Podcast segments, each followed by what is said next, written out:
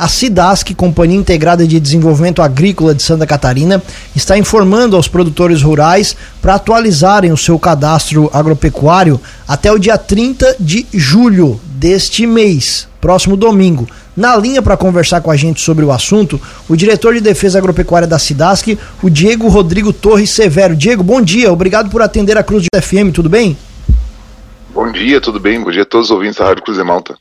Prazer falar contigo, Diego. Explica um pouco mais para a gente, primeiro, dessa atualização do cadastro agropecuário e por que, que é importante o agricultor mantê-lo atualizado.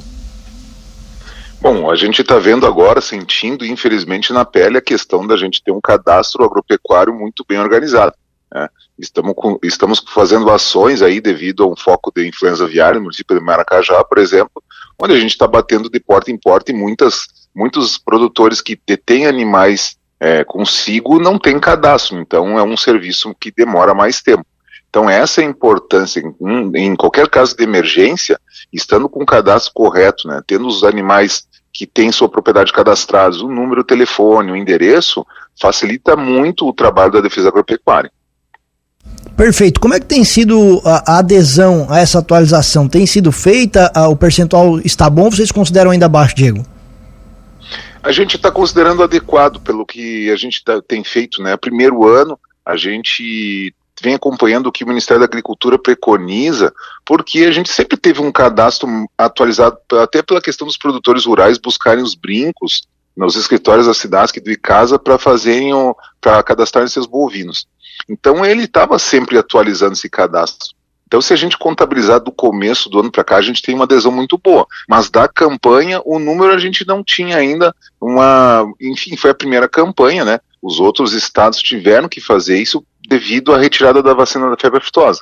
Quando o produtor, né, naqueles outros estados, é obrigado a ir nos escritórios declarar a vacina. Como Santa Catarina mais de 20 anos não pratica vacina, a gente tinha os produtores no escritório fazendo atualização por causa dos brincos dos bovinos. E como faz esse cadastro para quem ainda não fez? Para quem ainda não fez, tem que procurar um escritório da Cidasc ou do Icasa para fazer o cadastro. Tá? Para quem pra, vai somente atualizar, ele entra no site da Cidasc, na primeira página já aparece o link correto, ele pode clicar ali e fazer atualização do, seus, do seu telefone, do seu e-mail, enfim, de dados pessoais. Então, somente o proprietário da propriedade pode fazer. Se ele tiver dificuldade, ele pode procurar um escritório do ICASA ou da SIDASC, que ele vai ser auxiliado para fazer esse, essa atualização. Diego, os dados que precisam ser atualizados são apenas dados pessoais ou tem dados relativos à propriedade? Como é que funciona? Tem alguns dados pessoais e alguns dados de interesse epidemiológico. A gente até faz algumas perguntas ali, se o produtor tem propriedade em outro estado, até para a gente saber, é, que é um dado que nos perguntam sempre, o Ministério da Agricultura sempre pergunta e a gente não tem. Então é um dado novo para saber, porque tem estados com condições é, sanitárias diferentes de Santa Catarina. Então é bastante importante. São poucas perguntas, é um questionário bastante rápido, que ele serve mesmo assim só para dizer assim, o meu número de telefone é esse, a minha propriedade segue ali, aí faço perguntas básicas, se eles têm suínos ou aves de subsistência, que é uma, uma informação bastante importante, e fim, está pronto o cadastro.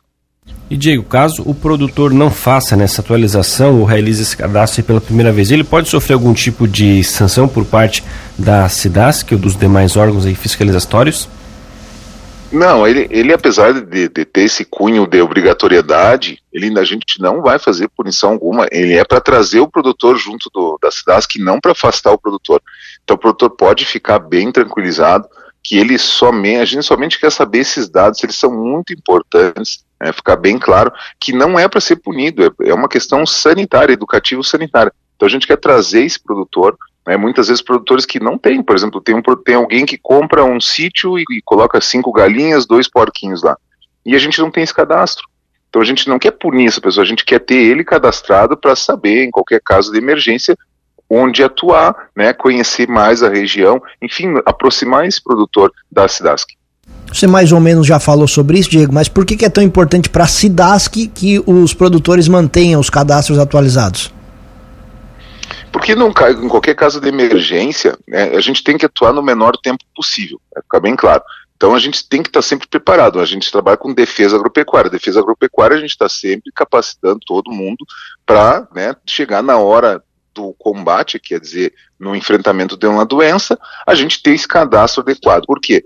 Porque a gente vai bater de porta em porta, né? A gente tem atuação, os planos de contingência já falam que a gente tem que abrir um perímetro em volta de onde teve essa doença e investigar todas as propriedades. Fica muito mais fácil a gente ter um número exato de propriedades, saber quais são as espécies suscetíveis que esse produtor tem, para poder fazer a atuação o mais rápido possível. No sul do estado, hoje, a gente está tendo um exemplo muito clássico. Né? Nossos profissionais estão batendo de porta em porta e fazendo muitos cadastros novos que não tinham ainda. Produtores com animais, com aves, que é nosso animal de interesse agora, e estão sendo cadastrados. Então a gente quer evitar isso com essa atualização cadastral, que é deixar o cadastro mais correto possível. É, você se refere, obviamente, imagina, né, Dico, aquela situação do, de Maracajá, do, do, do da detecção do, do, do, caso de gripe, de gripe aviária aqui, e aí todas as medidas sanitárias que têm que sido que precisam ser tomadas em, to, em todo o entorno também ficam mais fáceis se o pessoal tiver em dia com o seu cadastro. Exatamente, esse é o intuito, né? E, não, e, e, e, pelo contrário, a gente vê que, devido ao trabalho de longa data, a gente tem cadastrado muito poucas propriedades, tá? Do que a gente esperava. A gente estava esperando um universo muito maior. A cidade conseguiu, nessa uma semana de investigação, já conseguiu ir em conjunto né, com o apoio do ICASA, dos profissionais médicos veterinários do ICASA, em mais de 1.100 propriedades. Tá? Então, até sexta-feira, a gente vai encerrar todas as 1.550 propriedades que a gente imagina ter no entorno desse foco. Perfeito. É, só reforço então, Diego, para a gente encerrar a entrevista aqui, para o pessoal atualizar o cadastro é direto no site e para fazer o cadastro tem que ir no escritório. Exatamente. Bem resumidamente, cadastros novos no escritório da Cidasco de Casa. A atualização pode ser feita em casa, né, no, pelo, pelo computador. A gente não conseguiu fazer o aplicativo, mas o ano que vem vai ter um aplicativo. E se ele tiver, se o produtor tiver em dúvidas, procure o escritório que ele vai ser direcionado lá pelo auxiliar administrativo para fazer o cadastramento correto. Diego, muito obrigado pela gentileza da entrevista e espaço aberto aqui na programação da Cruz de Malta FM. Um abraço e bom dia. Um abraço e bom dia a todos.